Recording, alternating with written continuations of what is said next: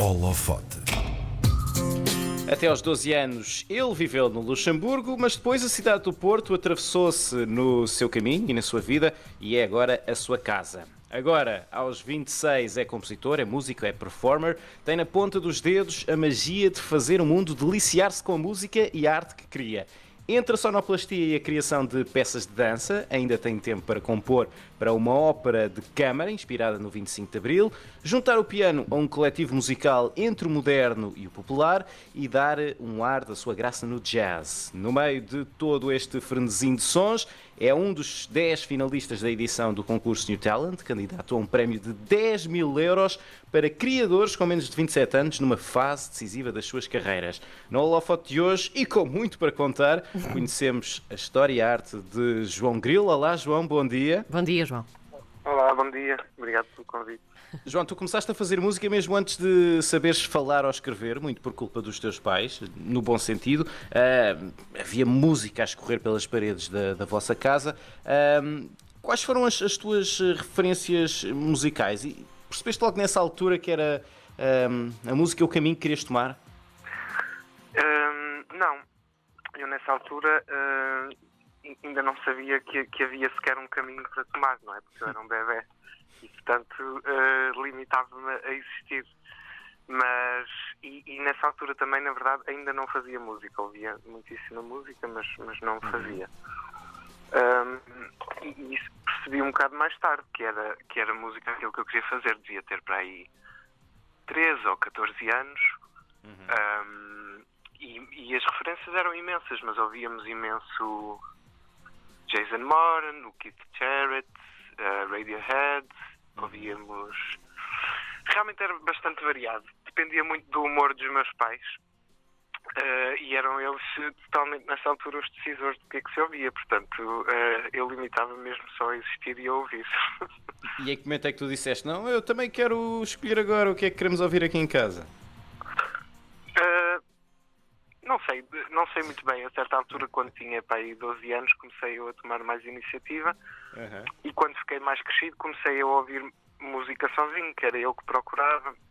Por exemplo, música clássica e música contemporânea não era uma coisa que se ouvia muito em minha casa. Isso foi mais uhum. uma descoberta uh, individual.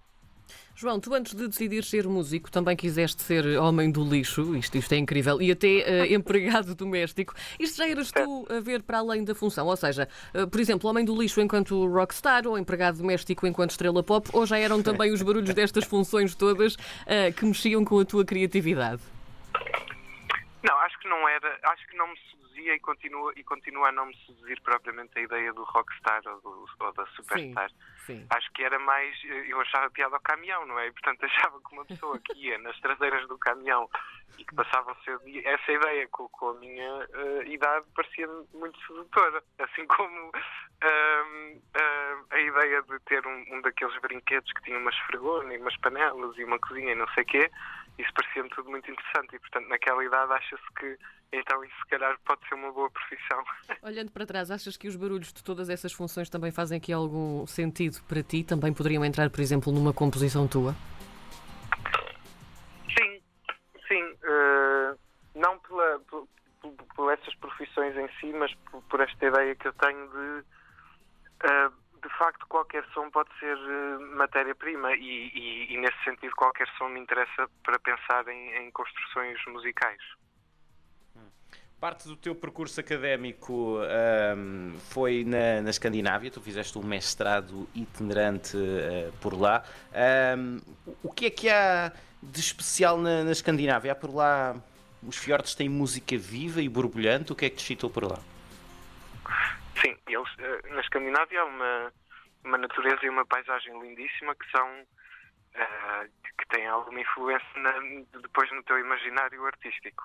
Uhum. Para além disso, tem uma postura, uh, pelo menos os sítios por onde eu passei, as pessoas que eu conheci, têm uma postura muito de uma grande abertura, nomeadamente em termos de, de, estilos e em termos de, por exemplo, de hierarquias e não sei o que, essas coisas estão bastante desconstruídas, o que faz com que as pessoas se juntem uh, para descobrir coisas, não é? Para, uh, para descobrir sons, para, para falar sobre poesia, para falar sobre arte e sobre o mundo. E, e aqui isso acho que também acontece, uh, mas realmente foi interessante perceber como é que se faz nesses sítios. Conseguiste tra trazer os ensinamentos de lá para, para cá? Acho que consegui trazer alguns. Uhum. Fazer música com, com a bioluminescência, eh, que é a criação de luz por organismos vivos, isto aqui já entramos num mundo um bocadinho mais complexo do teu processo criativo, até o silêncio das coisas ou também passar a sensação de ver uma paisagem bonita para uma composição musical. Isto para nós pode parecer aqui um bicho de sete cabeças, mas é o que te fascina. Como é que isto se faz? Qual é que é a tua magia para passares isto para a música? Certo. É um processo. Uh não é, não é uma coisa preta, preto no branco, ou seja, não é uma. Eu não desenvolvi uma metodologia para transpor Sim. as coisas que vejo para, para, para, a música. Portanto, está um bocado no plano da. Um, realmente, se este fenómeno, por exemplo, da bioluminescência me fascina tanto, como é que, qual é o som para mim que se assemelha mais a esse fenómeno? O que é que, o que, é que eu posso fazer harmonicamente ou melodicamente que me faça lembrar essa, essa ideia de uma coisa que brilha no escuro um, ou uma coisa improvável que de repente se destaca? Eh, e em relação à paisagem, tem que ver com. Nós, quando olhamos para uma paisagem, vemos várias camadas. Por exemplo, se olharmos para o mar, vemos Vemos as ondas que rebentam, vemos uh, atrás uma ondulação muito grande, vemos o brilho da luz a refletir na água, a sorriada, etc. E, portanto, essas camadas todas podem corresponder a elementos musicais do género. Ok, as ondas vão ser feitas pelo clarinete, enquanto que, o, a, a, enfim, por exemplo, o céu e as nuvens serão feitos serão feitas pela voz. E cada uma dessas camadas tem um comportamento diferente, não é? As ondas têm um comportamento mais uh, móveis de forma mais rápida do que, por exemplo, as nuvens. E isso pode-se refletir uh, nas associações musicais. Então, o clarinete mover-se-á mais rápido e a voz terá um comportamento mais, uh, enfim, mais contínuo e menos, com, com, com menos movimento. Uh, e, e esse, esse, apesar de ser não ser começa a ser um processo um bocado mais uh, concreto, no sentido em que faz corresponder concretamente elementos musicais a elementos da, da paisagem visual. Consegues dar também um exemplo nesta questão da, da bioluminescência? Como é que tu passas isto? Por exemplo, que instrumento é que tu um, introduzirias nesta, nesta parte? Eu, a bioluminescência, penso, eh, agora se calhar vou, para dar um exemplo tem que ser um bocadinho mais técnico, mas, mas vou tentar simplificar, vou tentar simplificar ao máximo, que é um, a maneira como eu penso muito eh, nesta questão tem muito que ver com harmonia. E, por exemplo, tem a ver com juntar uh, a um acorde que nos é bastante familiar, uh, por exemplo, um acorde maior, não é? Que aparece em montes de, de, de, enfim, músicas que nós conhecemos, desde os uhum. Beatles ao Mozart, etc. E, uh, e, jun, e, juntar algumas notas que sejam que tenham uma certa dissonância em relação a esse acorde, mas que seja, não seja uma dissonância evidente, ou seja, é, é um bocado encontrar aquela, aquele uh, desconforto ou aquele uh, fora do lugar, mas que ao mesmo tempo uh, sabe uh, a uma surpresa, sabe uma surpresa agradável. É o agridoce.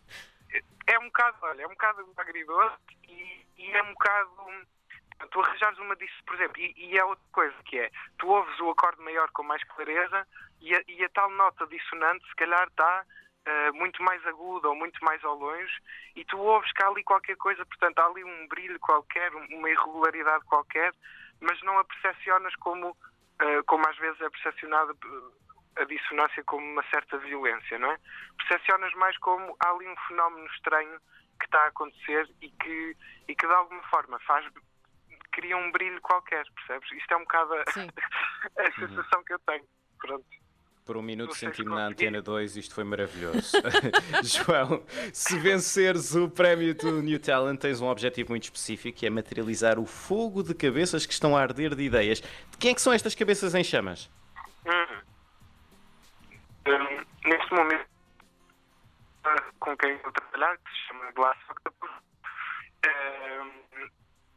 nessa equipa participo. João, vamos, vamos ter de pedir só para repetirmos o início. Eh, perdemos-te aqui, perdemos aqui um bocadinho e não conseguimos pois, perceber. Sim. Pois. Uh, então a equipa é constituída neste momento por quatro pessoas. Uh, chama-se, a equipa chama-se Glass Octopus. e as pessoas. Glass Octopus já agora é um povo uh, transparente do fundo do mar e que também, e que também uh, produz uh, bioluminescência. Sim. Uhum. E, e, o, e então, e, e nessa, nesse grupo estão o João Asselberg, que é um rapaz que toca contrabaixo e, e eletrónica e, e, baixo elétrico e que, e que é fotógrafo neste momento de moda também. E depois é o Filipe Fernandes, que é um compositor e, e, e programador e, e, faz música eletrónica também. E o Ricardo Coelho, que é um baterista que toca em 350 projetos e, é lindíssimo, é uma pessoa lindíssima. E depois eu tenho vontade de, de como tenho vontade de usar mais o gesto e o corpo e, e pensar em músicos também como potenciais bailarinos, uh, penso eventualmente em convidar uh, um coreógrafo para nos ajudar a, a, construir essa parte. Sendo que isso ainda está aberto, mas há sim algumas pessoas com quem eu tenho uh, relações porreiras de trabalho e de amizade uhum. e que podia ser, podiam ser alternativas simpáticas. João, é Portanto, mais tentáculos para esse polvo de vidro. Exatamente. É quase impossível não falarmos também sobre este, este ano fatídico. Tu, tu, sentes que, por incrível que pareça, este 2020 eh, também está a ser especialmente fértil em criatividade para ti? Não. Não, sinto que é. Realmente, felizmente, não está menos criativo. Uh, mas mas uh, também não, não identifico maior criatividade do que no ano passado. Circunstâncias muito diferentes. E o nosso trabalho também é nessas circunstâncias poder continuar a ser criativo. E não só ser criativo nas no nosso trabalho artístico, mas ser criativo, por exemplo, em termos de reivindicações um, mais políticas, não é? Sobre os Sim. direitos que, que devíamos ter e que não estão assim tão bem estabelecidos na nossa sociedade enquanto artistas e, portanto, de facto há muita criatividade que está a ir para, para esse lugar. Um, mas realmente não sinto que seja mais criativo que o ano passado. Acho que são, são circunstâncias diferentes e, são, e é uma altura em que nós precisamos de pensar, acho eu, em, em coisas diferentes, nomeadamente nessa, nessa questão de uh, enfim, qual é o estatuto que nós queremos ter na sociedade, qual é, qual é o estatuto que a sociedade quer ter, quer que nós tenhamos também, não é? Porque isso também é importante, não somos só nós que temos que reivindicar isso, são também as pessoas que uh, percebem a importância da fruição da, da cultura. Uhum. Muito bem. Uh, João, uh, muito rapidamente, telegraficamente, uh, em que é que estás a trabalhar agora? O que é que vais, com o que é que vais tu maravilhar o mundo nos próximos tempos? neste momento estou, neste momento, aliás, numa residência a escrever a, a tal ópera de câmara que vocês referiram, uhum. que vai ser estreada em princípio em março com, com um quarteto que, é, que se chama Quarteto Contratempos e, portanto, estou a escrever isso agora. Uh, um bocado inspirada na, na, na. verdade, é uma ópera para crianças e é inspirada no, na história do 25 de Abril.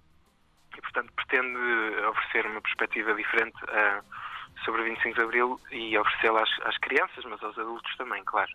E depois, e depois o que se segue é um espetáculo, é de um espetáculo de dança no, no Teatro do Bairro Alto, em uhum. junho, um, que se vai chamar Artifício, da Inês Campos, para a qual eu faço música com ela e com o Filipe Fernandes, etc. Muito bem. João Grilo, o nosso convidado do Holofote de hoje, é um dos candidatos ao concurso New Talent. Vamos depois descobrir então no que é que deu este concurso. Toda a sorte do mundo, João. Muito obrigada por ter estado connosco. Obrigado, João. Muito obrigado. Obrigado pelo convite. Um abraço.